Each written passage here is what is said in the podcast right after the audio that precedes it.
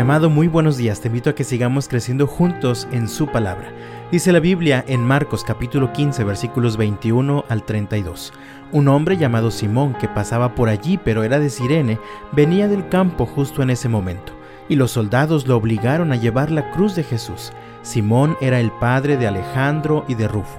Y llevaron a Jesús a un lugar llamado Gólgota, que significa lugar de la calavera. Le ofrecieron vino mezclado con mirra, pero él lo rechazó. Después los soldados lo clavaron en la cruz, dividieron su ropa y tiraron los dados para ver quién se quedaba con cada prenda. Eran las nueve de la mañana cuando lo crucificaron. Un letrero anunciaba el cargo en su contra. Decía, el rey de los judíos. Con él crucificaron a dos revolucionarios, uno a su derecha y otro a su izquierda. La gente que pasaba por allí gritaba insultos y movía la cabeza en forma burlona. Eh, pero mírate ahora, le gritaban, dijiste que ibas a destruir el templo y a reconstruirlo en tres días.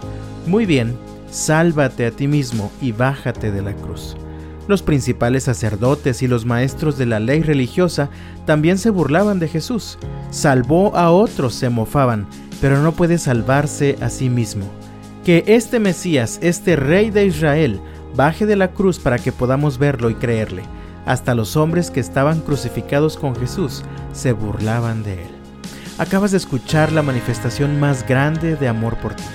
La Biblia nos prepara desde su comienzo para la llegada de este momento en el que Jesús sería crucificado para morir en lugar de todo aquel que esté dispuesto a creer y a confiar en Él. Vemos en el capítulo 15 de Marcos que Jesús soportó falsas acusaciones por amor.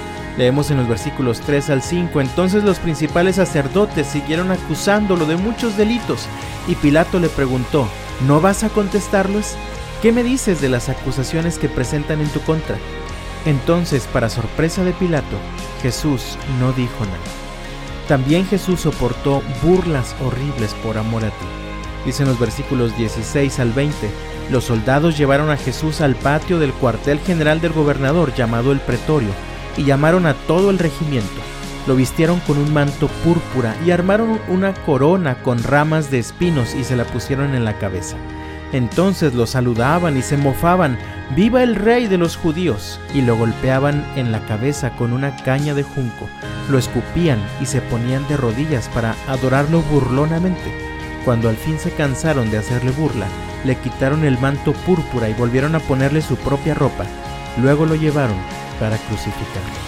Jesús soportó el dolor de ser azotado para que tú ahora disfrutes del suave toque de Dios cuando lo necesitas estuvo clavado de manos y pies para que ahora tú puedas vivir en libertad plena.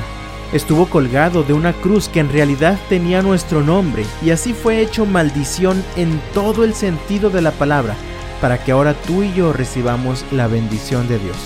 Él ocupó nuestro lugar en aquella cruz por amor. Todo lo anterior suena tremendo, pero hay algo más. Jesús soportó el dolor provocado por el abandono de su Padre mientras estaba en la cruz. Leemos los versículos 33 y 34. Al mediodía, la tierra se llenó de oscuridad hasta las 3 de la tarde. Luego, a las 3 de la tarde, Jesús clamó con fuerte voz, Eloí, Eloí, lema sabactani, que significa, Dios mío, Dios mío, ¿por qué me has abandonado?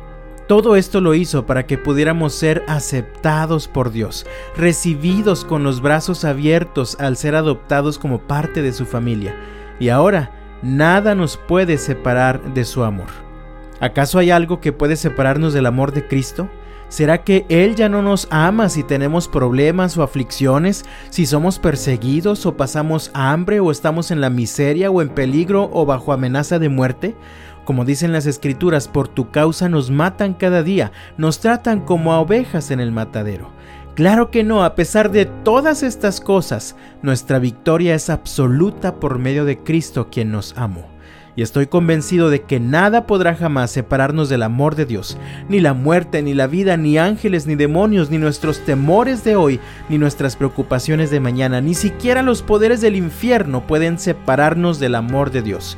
Ningún poder en las alturas ni en las profundidades, de hecho, nada en toda la creación podrá jamás separarnos del amor de Dios que está revelado en Cristo Jesús, nuestro Señor. Quiero recordarte solamente, mi amado, lo siguiente. sin importar las circunstancias presentes en tu vida el día de hoy, eres amado por Dios. Y si has confesado a Jesús como tu Señor, has sido perdonado de todos tus pecados. Ahora eres libre en el nombre de Jesús y Él te ha dado la victoria. Por lo tanto, vivamos con la mirada puesta en el Señor. Que Dios te bendiga este martes y hasta mañana.